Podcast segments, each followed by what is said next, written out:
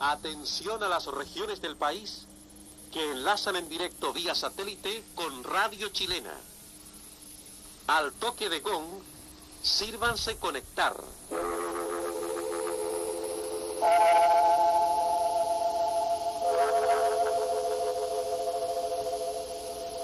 Ya está en el aire la edición de la tarde de...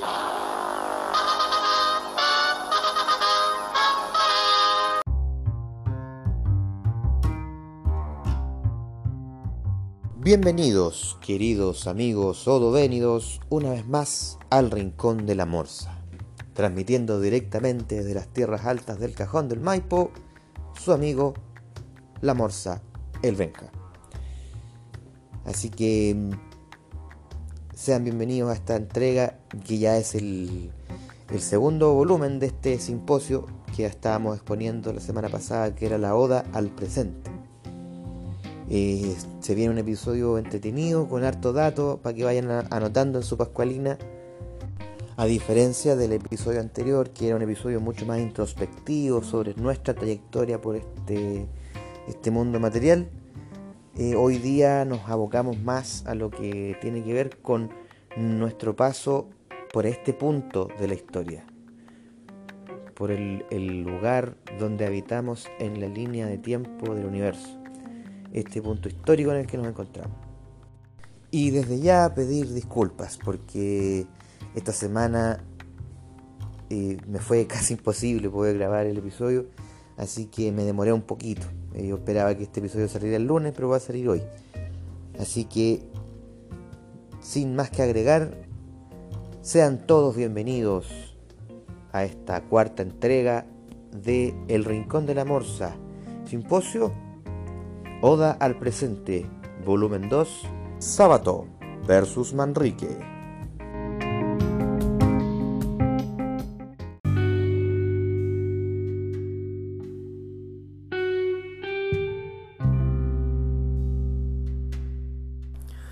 Bastará decir que soy Juan Pablo Castel, el pintor que mató a María Iribarne. Supongo que el proceso está en el recuerdo de todos y que no se necesitan mayores explicaciones sobre mi persona. Aunque ni el diablo sabe qué es lo que ha de recordar la gente ni por qué, en realidad siempre he pensado que no hay memoria colectiva, lo que quizás sea una forma de defensa de la especie humana.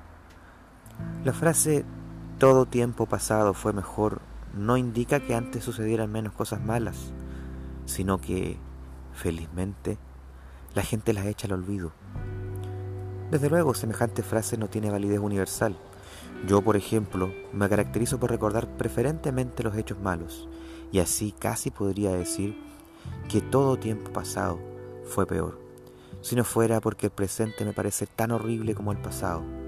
Recuerdo tantas calamidades, tantos rostros cínicos y crueles, tantas malas acciones, que la memoria es para mí como la temerosa luz que alumbra un sórdido museo de la vergüenza.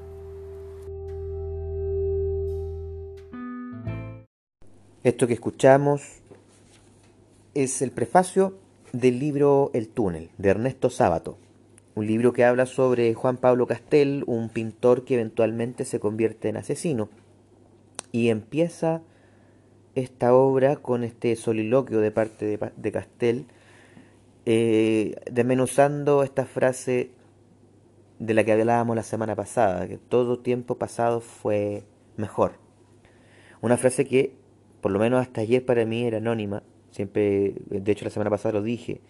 Eh, no sé quién la dijo, pero se ha dicho tantas veces que ya pasa a ser parte de la decoración. Bueno, el misterio ha sido resuelto. La frase es de el escritor militar y político español Jorge Manrique, muerto en 1479, y esta celebérrima frase que, que, que estamos eh, cuestionando es del libro Coplas sobre la muerte de su padre, un libro que por cierto yo leí en primero medio, pero del que no recuerdo mucho la verdad, no era lectura obligatoria en ese tiempo yo yo leía otras cosas para mi, para mi placer. Los libros del liceo como que los, los leía por obligación. Pero no estamos hablando en este caso de Manrique. Estamos hablando de sábado. Y estamos hablando precisamente de esta rivalidad entre las visiones de Sábado y Manrique. En este soliloquio, Juan Pablo Castel expone que no es que todo tiempo pasado sea mejor, sino que el individuo posee una memoria selectiva que guarda lo bueno y desecha los recuerdos malos y lo presenta como un método de defensa del individuo. Lo que tiene total sentido si nos ponemos a pensar en realidad qué provecho tendría empezar a sentarse a recordar con nostalgia los malos momentos que tuvimos en el pasado. Pero, ¿de qué ayuda esa selección o esa memoria selectiva a la memoria colectiva? Porque ahora sí yo puedo diferir de don Ernesto Sábado, o mejor dicho, de don Juan Pablo Castel. Porque yo sí creo que existe una memoria colectiva. Un subconsciente colectivo, imaginario colectivo, llamémosle como sea, pero que está lleno de datos, de verdades oficiales, que mm, por alguna razón también son selectivas. Porque también cuando miramos hacia atrás, como comunidad, como sociedad, como humanidad, tenemos una nostalgia por los tiempos pasados. No es raro encontrarse con personas que dicen, ah, pero es que mira, antes era mejor, o, los, los, jóvenes cuando dicen, no, es que yo siento que nací en la generación equivocada. Ahora, esto, estos argumentos generalmente se dan con cosas más bien triviales, con cosas más bien triviales, y podemos ir increciendo en esta en este exordio sobre el presente, sobre la oda al presente, en eso estábamos, ¿cierto? sobre, por ejemplo, la música. La música. Convengamos todos en que la música popular de hoy no tiene la calidad musical que había hace 30, 40 años. Cierto. Cierto, ya no tenemos eh, Freddie Mercury, ya no tenemos eh, John Lennons. no, hay muchos que nos han dejado y, y los que siguen vigente, digamos, desde la época de, tampoco tienen nada nuevo, Queen, por ejemplo, todavía existe, pero no vamos a encontrar un disco de Queen como el Night at the Opera, por ejemplo, ahora en el 2021. Pero, y, claro, y, la gente generalmente dice, oh, que yo nací en la generación equivocada, porque qué ganas de haber ido a ver a Led Zeppelin o a Pink Floyd o a The Doors. Que yo también también le, se las doy. Yo también me encantaría ver un concierto de Led Zeppelin o de Pink Floyd o, de The Doors o de Beatles o etcétera, etcétera.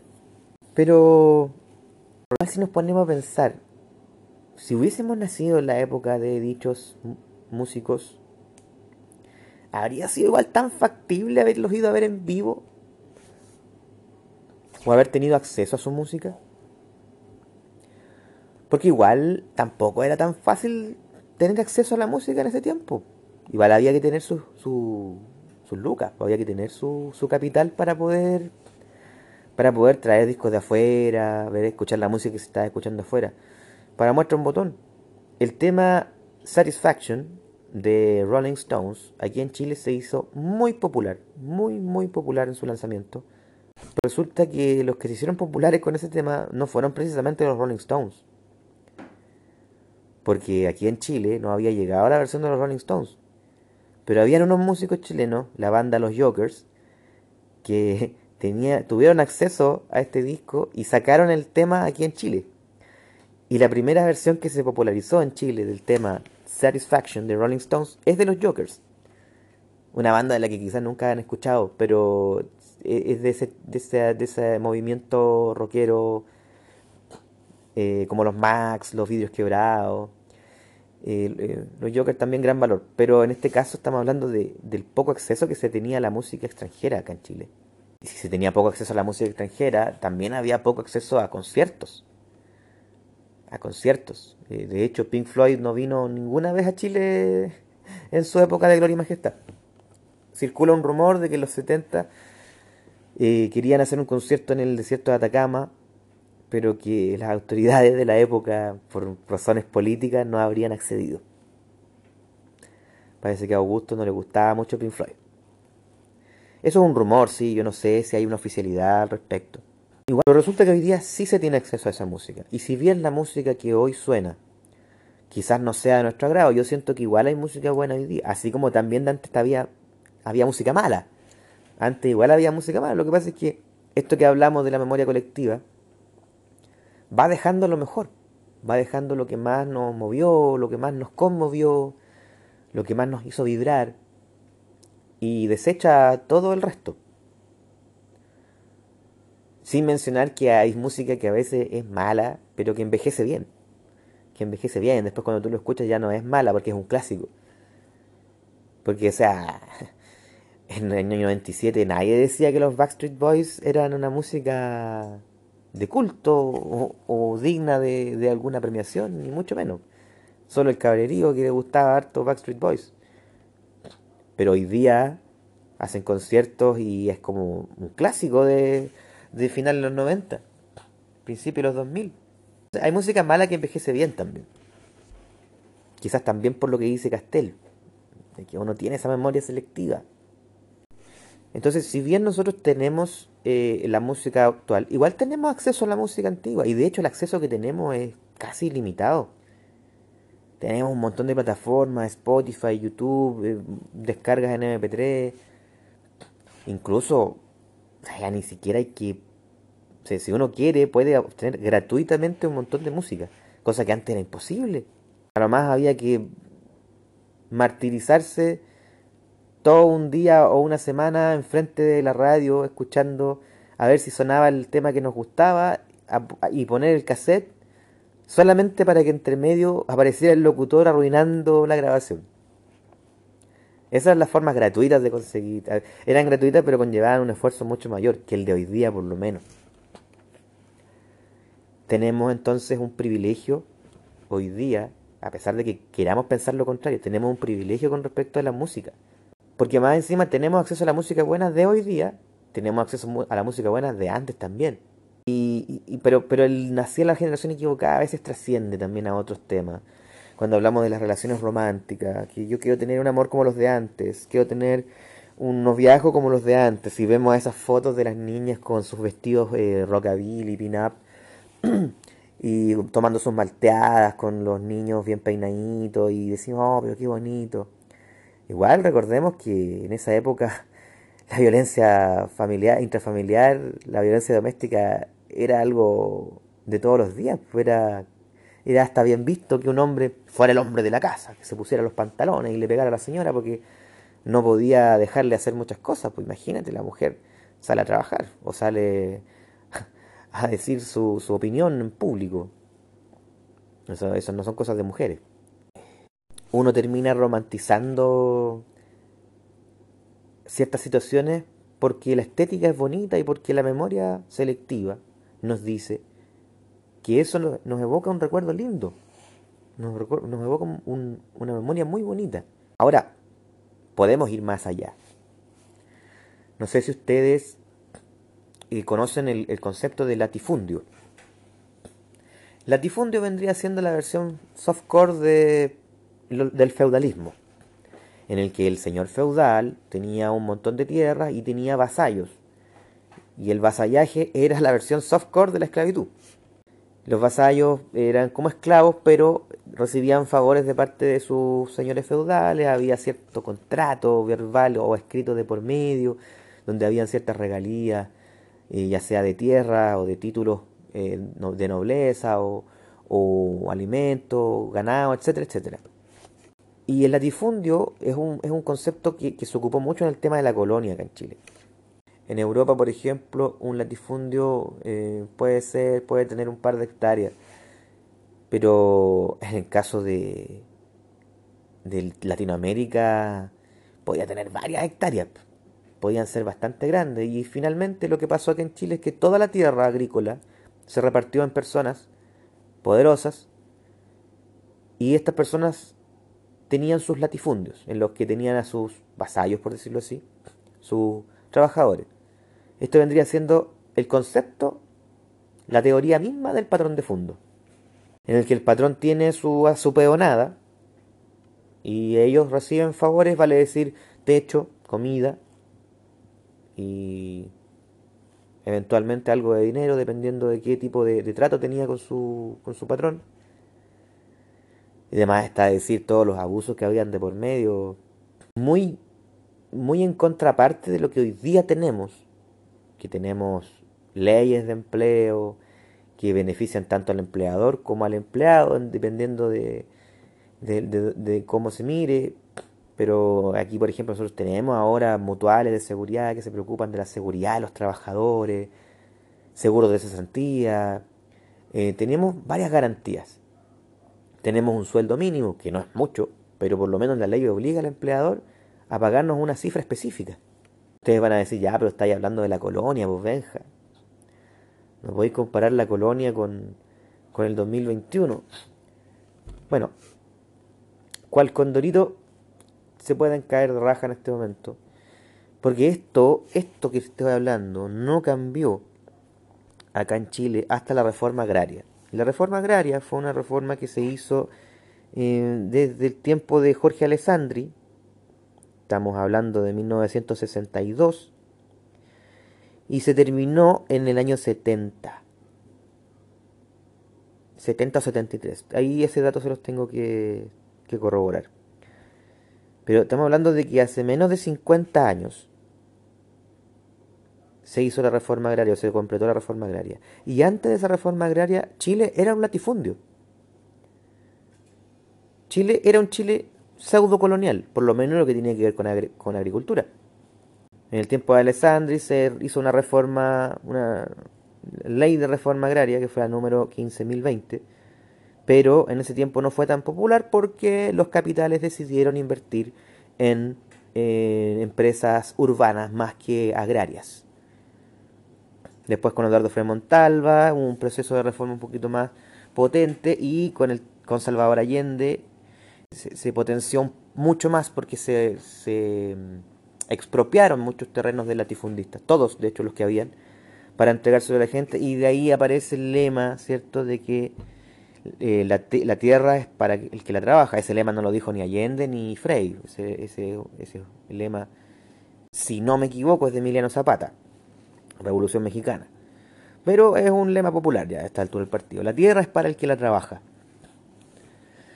Entonces, estamos hablando de que hace 50 años atrás la, realidad chilena, en cuanto a lo que era laboral y lo que era agrario, era algo pseudo medieval. Hasta don Salvador Allende Gossens y hablando de Salvador Allende Gossens, podríamos, por ejemplo, hablar ahora sobre un tema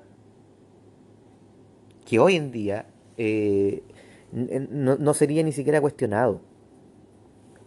Pero para que ustedes vean cómo la tolerancia a la diversidad sexual hoy día ni siquiera se cuestiona, a veces es mal visto. Hay personas que sí les causa cierto resquemor el tema de la diversidad sexual, etcétera, etcétera pero hace un tiempo atrás, hace un tiempo atrás, ni siquiera era mal visto, era ilegal. Ilegal. Abro el exordio de la siguiente forma. ¿Y por qué hablo de Salvador Allende Gossens? Don Salvador Allende Gossens escribió su tesis para recibirse de médico en el año 1933. Esa tesis ustedes la pueden encontrar en internet, la pueden descargar, se llama Higiene Mental, y en la página 93 y 94 dice lo siguiente, paso a citar. Otro trastorno endocrino sexual, que es considerado aún como delito en algunos países, es la homosexualidad. Tema este acaloradamente discutido y que tiende hoy día a ser considerado desde un punto de vista biológico y científico. El homosexual orgánico es un enfermo y en consecuencia debe merecer la consideración de tal. Don Salvador Allende Gossens, médico y por lo tanto un representante de la comunidad científica, en el año 1933 argumentaba que la homosexualidad era una enfermedad. Una enfermedad por lo, por lo demás curable, según si ustedes harían, se harían un favor descargando el libro para verlo con sus propios ojos, porque habla sobre un trastorno endocrino sexual, habla sobre el hipertimismo, arterias que son hipoplénicas y que por ello, ante la presencia del hipertimismo, eh, psíquicamente el sujeto está caracterizado por una tendencia a la homosexualidad, al masoquismo, la falta de sentido moral y en grado mayor o menor a la impulsividad. Incluso se le liga dentro del libro a la pederastia. Ahora, eh, si, si, Salvador Allende Gossens, como les digo, miembro de la comunidad científica, pensaba de esta forma que quedaba para el resto de la sociedad, ahora ustedes van a decir de nuevo, pero Benja, esto fue en el año 1933, se no puede estar comparando esto con lo otro. Bueno, cuando yo les dije que no solamente era mal visto, sino que también era ilegal, esto se debe a que en aquel tiempo existía en el Código Penal de Chile el artículo 365, que aún existe pero ahora está corregido. Originalmente, bueno, el, el delito no era la homosexualidad como tal, sino la sodomía. El artículo 365 dice así, el procesado por el delito de sodomía sufrirá la pena de presidio menor en su grado medio. Ahora, este, este podía ser eh, de 500 y tantos días a 3 años, dependiendo de si, si la, la sodomía se había efectuado con o sin el consentimiento de la persona penetrada. Ya, 1933. Pero ¿ustedes saben en qué año se derogó este artículo? El 365 se derogó en el año 1999.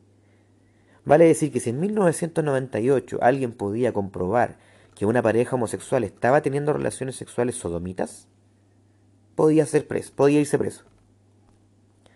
Así de heavy. en ese tiempo, senador Iván Moreira de la UDI, y esto que, estoy, esto que les voy a leer es un legajo del diario La Tercera de la época, y dio un discurso en su momento cuando estaban hablando sobre eliminar o derogar el artículo 365. Iván Moreira arguye lo siguiente. Abro comillas.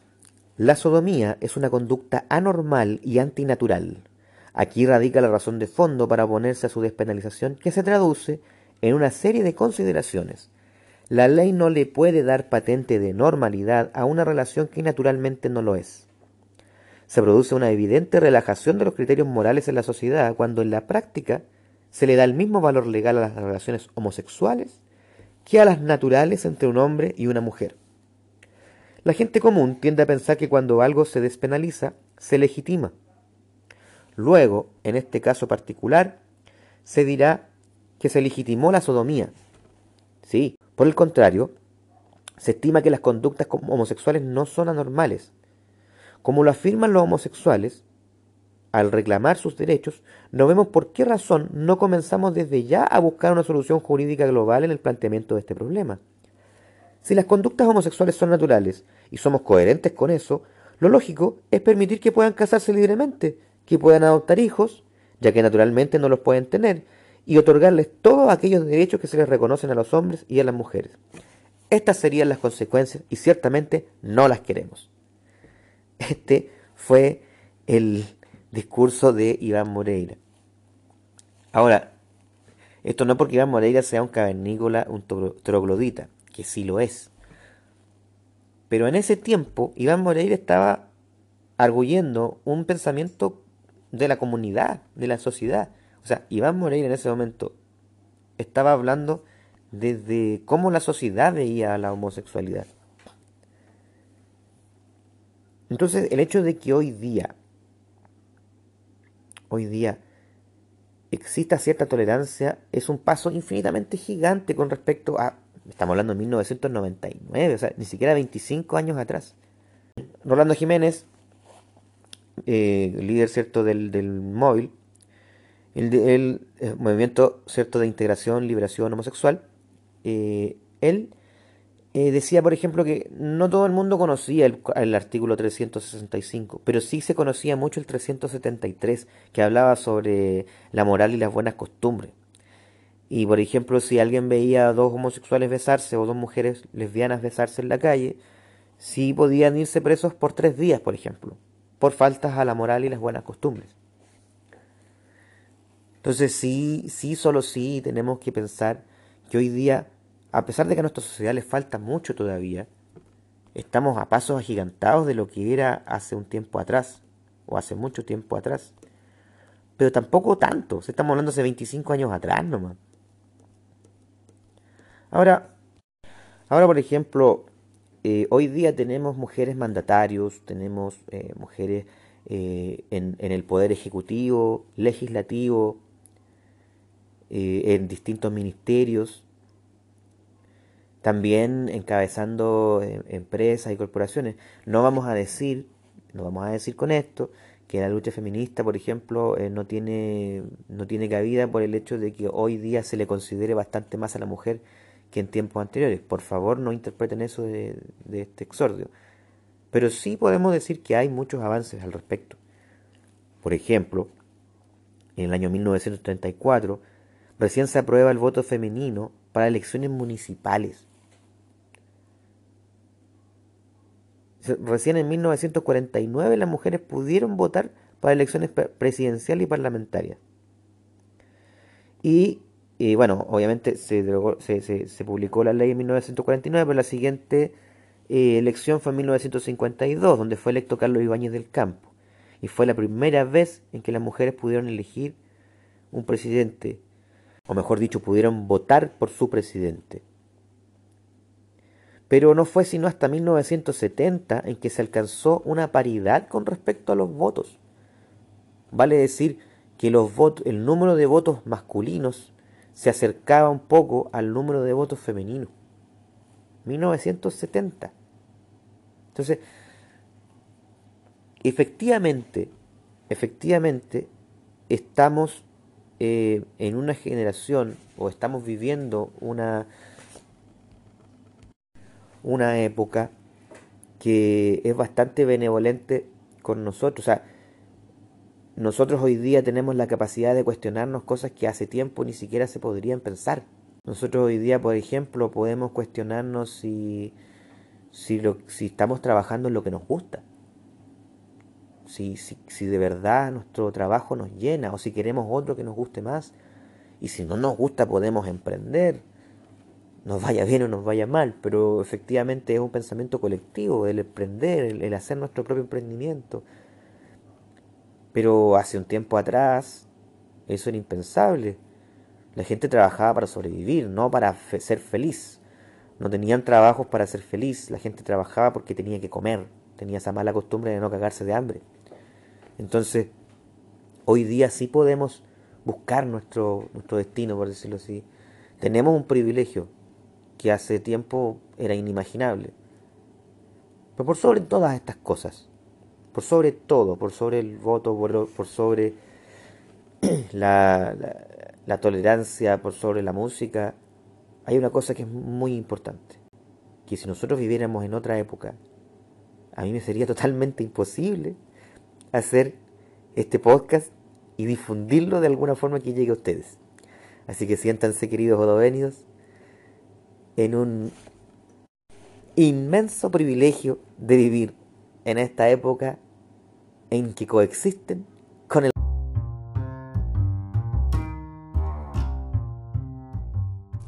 Ríe cuando todos estén tristes. Ríe solamente por reír. Bueno amigos, este paseo por el pasado ya es el cuarto episodio, es la cuarta entrega del Rincón de la Morsa. Eh, quiero darle un gran y caluroso abrazo de morsa a todos ustedes, queridos odovenios que eh, semanalmente nos están, me están escuchando, difundiendo. No se detengan, sigan compartiéndolo, escuchando, denle follow al, al canal, todo lo que ayude al algoritmo cibernético a que este podcast pueda seguir creciendo. Así que nos estamos encontrando la próxima semana, ya con, otro, con otro exordio. Un abrazo de Morsa para todos y nos escuchamos la próxima semana a la misma Morsa hora en el mismo Morsa canal.